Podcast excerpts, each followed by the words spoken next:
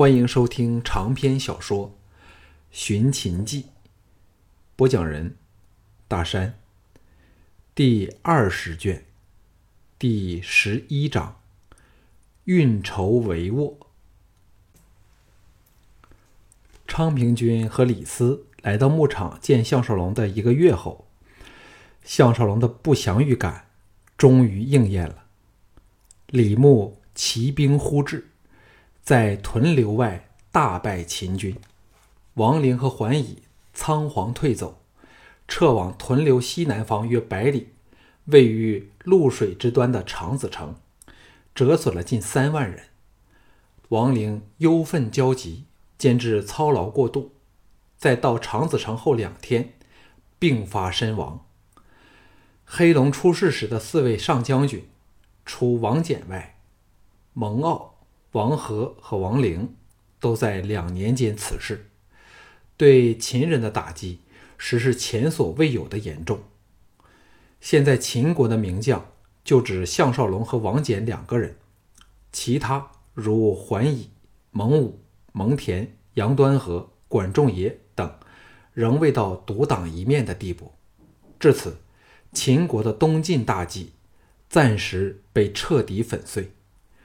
若非项少龙大破五国的合纵军，又平定了城角和杜壁之乱，秦氏还可能要学楚人般迁都避难呢。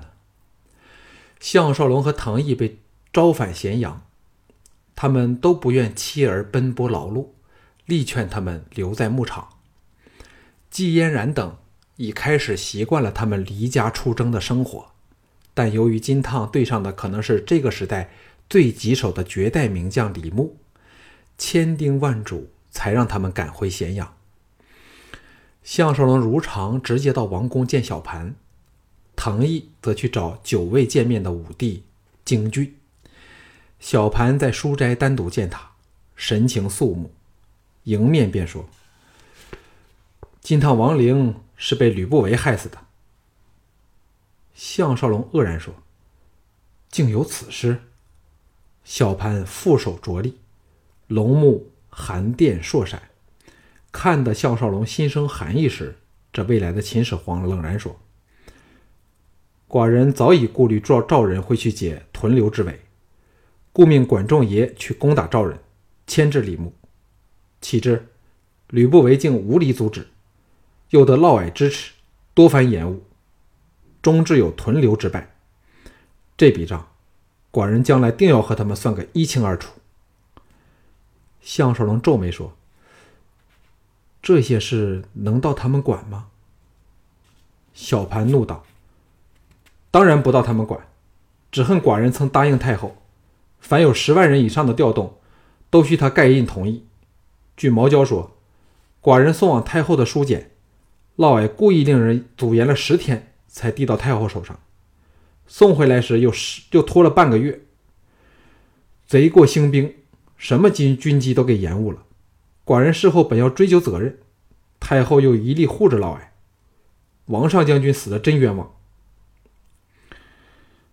项少龙苦笑说：“原来太后听我相劝，搬到了拥堵，却会有这种弊病啊。”小盘摇头说：“这全不关师傅的事。”问题出在吕不韦和嫪毐身上。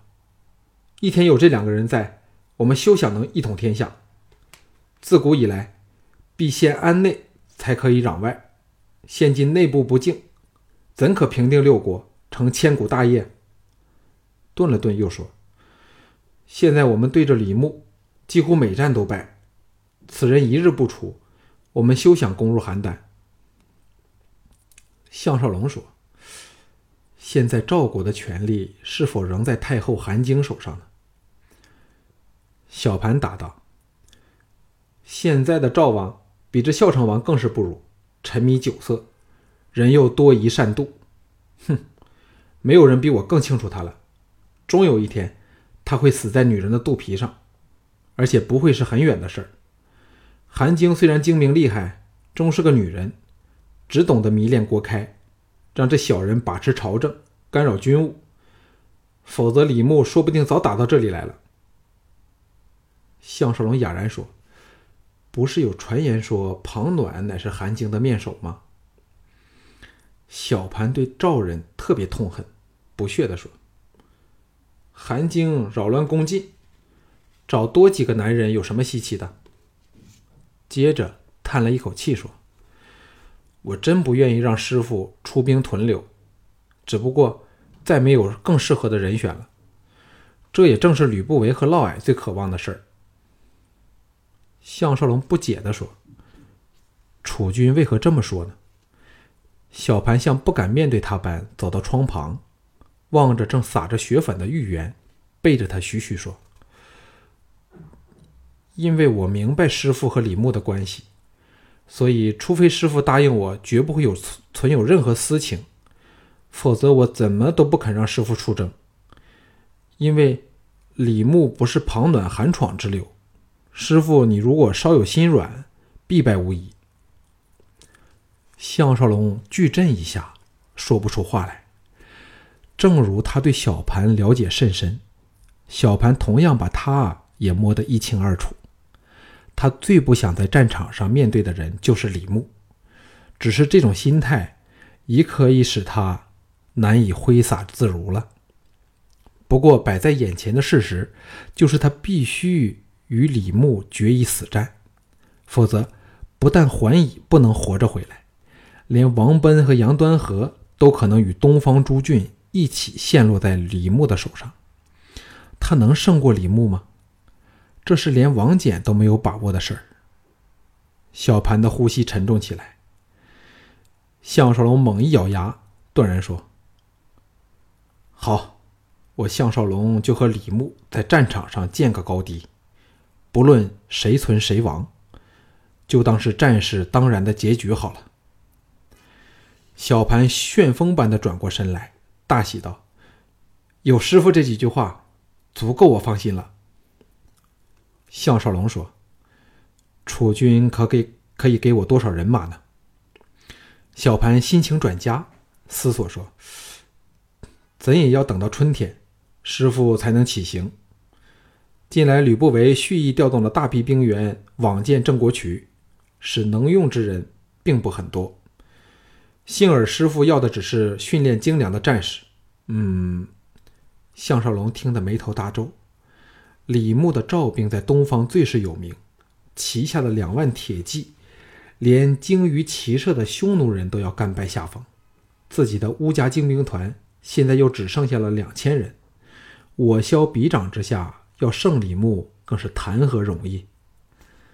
小盘计算了一轮后，肯定地说：“我可给师傅两万骑兵，三万步兵，都是能征善战的兵伍。副将任师傅挑选，再加上桓乙在长子城的部队，总兵力可以达十二万之众，该可与李牧估计在十万之间的部队相对抗了。”两个人再谈了一会儿，小盘招来昌平君。商量妥当后，项少龙和昌平君联袂离开。项少龙忍不住问道：“郑国渠的建造真的拖累的我们这么厉害吗？”昌平君叹道：“郑国渠固然是耗用了我们大量人力物力，但主要是吕不韦想以地方对抗中央，用另一种形式去操控我大秦的军政，尤其他现在和嫪毐互相利用。”变成太后，很多时候都站在他们那一方，楚军也是无可奈何，像王陵便死得很冤枉了。项少龙想起王和和王陵，旧恨新仇，狂涌心头。还有两年，他就可以手刃大仇了。昌平君和他不出殿门，低声说：“毛角传来消息，在吕不韦暗中支持下，嫪毐正在秘密的组织死党。”此事连太后都被瞒着。项少龙愕然说：“什么死党？”昌平君说：“那是个非常严密的组织，入党者均需均需立下毒誓，只对嫪毐尽忠，然后嫪毐就设法把他们插进各个军政一职位去，好能在将来和作乱造反时替他兴波兴波作浪。”顿了顿，续道：“据楚军预料。”嫪毐和吕不韦的阴谋将会在楚军进行加冕礼时发动，因为按礼法，楚军必须往雍都太庙进行加冕，而嫪毐则可以以奉常的身份安排一切。由于雍都全是他们的人，造起反来比在咸阳容易上千上千百倍。不过，我们既然猜到他们有此一招，自然不能叫他们得逞了。项少龙苦笑说：“他们的阴谋早就发动了，先是王和，然后是王陵。若非桓乙也是良将，恐怕也难以幸免。吕不韦始终是谋略高手，兵不血刃就可以把我们的人逐一除掉。现在终于轮到小弟了。”昌平君骇然说：“少龙勿说这种不祥话！现在我大秦除少龙和王翦外，再无人是李牧的对手。”少龙定要振起意志，再为楚军立功啊！项少龙想起李牧，颓然说：“哎，尽力而为吧。”昌平君提议说：“不如我们去找李斯商量一下，好吗？”项少龙摇了摇头，告辞，回到都记官署去了。藤毅京俊听他报告了情况后，藤毅说：“楚军说的对呀，在战场上。”绝没有私情容身之地，因为那并非两个人之间的事，而是牵涉到千万将兵的生命，还有他们的妻子儿女，还有国家的命运荣辱啊！项少龙一震，说：“我倒没有想到那么多。”藤毅沉吟片上，郑荣说：“我有一个提议，就是立即挑选精兵，然后把他们集中到牧场。”像我们的精兵团般严加训练，由我们的子弟兵，例如金善、乌延灼等做军侯，每侯领兵五千，那我们就可以如臂使指，能发挥出最大的作战能力了。项少龙精神一振，想起了二十一世纪特种部队的训练方式，大喜着答应。接着的十天，项少龙和唐毅亲自在京城的驻军中。分别由宿元师、都记、都尉和禁卫内挑选了四万五千人，分成九曲，由京善等十八铁卫做正副军侯，在每三曲成一军，用京俊、乌果和赵大三人任军统领，而自己则以其余的两千乌家精兵团做亲卫，为大统帅，藤毅为副。周良，周良当然成为了探子队的头领。这批人大多曾随项少龙两次出征，闻得由项少龙带军，都士气如虹，愿效死命。吕不韦和嫪毐出奇的合作，自是恨不得他早去早死，永远都回不了咸阳。项少龙于是请准小盘，全军移师牧场，利用种种设施，日夜练军。希望趁春天来前这严寒的三个月里，练成另一支庞大的精兵团来。这天由于大雪，战士都避到牧场去。项少龙与妻儿吃晚饭时，季才女说：“说到底，兵法就是诈骗之术，故上兵伐谋，中兵伐交，下兵攻城，又能而示之而不能。”进而视之以远，孙子更开宗明义，畅言兵不厌诈。现在燕然观夫君大人练兵方法，无不别出心裁，叫人惊异。尤其隐藏作战的方式，天下无出其右。但却未闻夫君大人有何制敌奇策呀？秦青温柔情深地说。嫣然非是无的放矢，蒲贺在东方诸郡势力庞大，屯留又经他多番修建，城高河阔。现在他是不愁我们去攻他，故能以逸待劳，以静制动。观之以王陵、桓乙之深悉兵法，大秦精兵在手，仍落得败退之局，可见蒲贺非是赵括之流，不会有长平之师。加上李牧在侧，虎视眈眈，少龙绝不可以只逞匹夫之勇啊！项少龙听得汗流浃背。这次战术既要攻坚战，又要应付李牧的突袭，若以为可凭常规取胜，实是实是妄想。最大的问题是，桓乙现在统帅的是新败之军，自己又嫌兵力不足，根本没有可能同时应付两条战线，分头作战。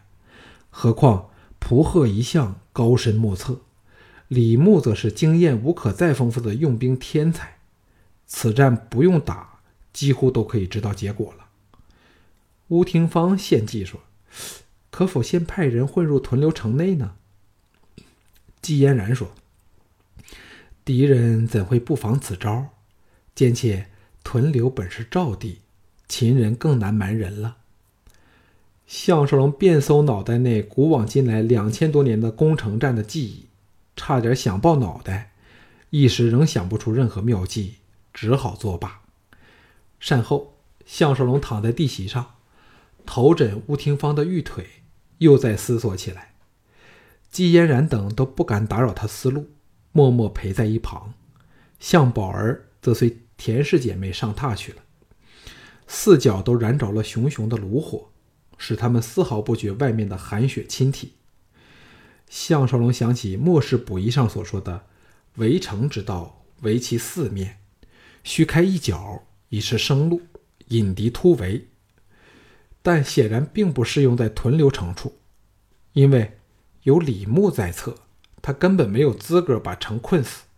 说到底，攻城无外乎越和壕、冲击城门城墙、攀城和最后的巷战这四部曲。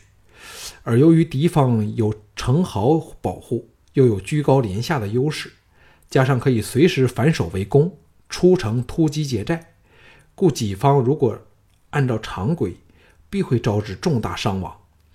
若自己是李牧，更会在秦军身疲乏累之时才领军来攻。那时能不全军覆没，已可感谢苍天了。如何才可以改变这种被动的形式呢？只恨蒲鹤不爱木马，否则便可重演西方的木马屠城记了。忽然灵光一闪，大喜坐了起来，振臂嚷道。我想到了，博图摊开在地席上，唐毅、京俊和众人都全神观看，但仍不知项少龙葫芦里卖的是什么药。项少龙指着赵境一个名为中牟的大城说：“此城乃是赵人南疆重镇，赵都邯郸在北面一百二十里处，而屯留则在西北一百三十里处，所以无论由中牟到任何。”两者中一处，路途都差不多远近，但中牟东面就是通往邯郸的官道，快马三日即可到邯郸。如果我们能夺下此城，你说赵国王庭会有什么反应呢？藤毅拍案叫绝说：“当然是大惊失色，怕我们去攻都城了。国开是什么材料，我们最清楚了。”秦青皱眉说。中牟位于韩魏、赵魏交界，一向防守严密，怎么会轻易的被你们攻下？何况邯郸之南还有绵延百里的护都长城，赵人长期驻军，你们那四万多人若孤军孤军深入，实在太危险了。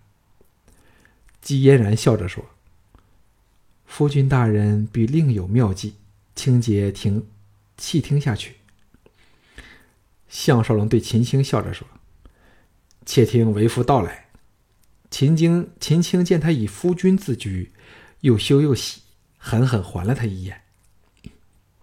项少龙说：“今次我们是一不做二不休。现在，管仲爷整兵韩人的玄氏城，离屯留只有八十里，而中牟则是百余里。我们索性向楚军取得秘密诏书。”到玄氏去夺管仲爷的兵权，把他的十三万兵员据为己有，那就可声势大壮。最妙的是，赵人仍会以为我们是北上到长子城与桓乙会师，在北进攻打屯留，所以必会把兵力集中到上党，好来应付我们。京俊狠狠地说：“最好顺便把管仲爷给斩了。”秦青说。那等于要逼吕不韦立即造反。别忘了，管仲爷现在是吕不韦的爱婿呢。项少龙说：“到了玄氏后，我们分明暗两路进军，使赵人以为我们要到长子城去，其实却是渡河前往中牟，攻其不备。以我们乌家精兵于黑夜攀墙入城，只要能控制其中一道城门，就可以把中牟夺过来了。”藤毅点头说：“最好是使先使人混入邯郸，到时制造谣言，弄得人心惶惶时，赵人只好把李牧召回来保卫京城，那屯留就再非那样无可入手了。”姬嫣然愤然道：“同时还要叫小奔和端和两军同做大局反击，牵制庞暖和司马尚两军。”那李牧被招离屯留，就该是定局了。项少龙说：“这事儿最考功夫处，就是如何可行军百里，由玄氏渡河往中牟，而不被敌人察觉，否则只落的是另一场旷日持久的攻城战。”姬嫣然细查地图说：“你们可诈作先往长子城，到潞水南岸。”才兵分两道，由此至中牟全是无人的山野，只要行军迅速，就算给人见到，也赶不及去通知中牟的城守，所以人数不可以太多，且需全是精简的轻骑先行，步兵随后。周良的鹰王该可在这种情况下发挥最大的功效了。众人至此无不充满信心，恨不得立刻攻入中牟。藤毅说：“若我们能派出五万人到长子城与桓乙会师，人数将达十二万人之众。但要攻下屯留，恐仍非一两个月时间所能办到。最怕那时赵人摸清了我们虚实，派兵来攻，腹背受敌下，我们仍是难以乐观。”项少龙说：“蒲贺始终是个大商家，只是依仗赵人。”又知若一旦被擒，就是抄家灭族的下场，才奋起反抗。城内的兵士都是仓促成军，所以我们只要能营造恐慌流言，又故意留下生路，保证屯留城不战自溃，难以死守。赵志说：“第一个恐慌自然是赵人会舍他们而去，但接着又可以拿什么来吓唬他们呢？”项少龙微笑说。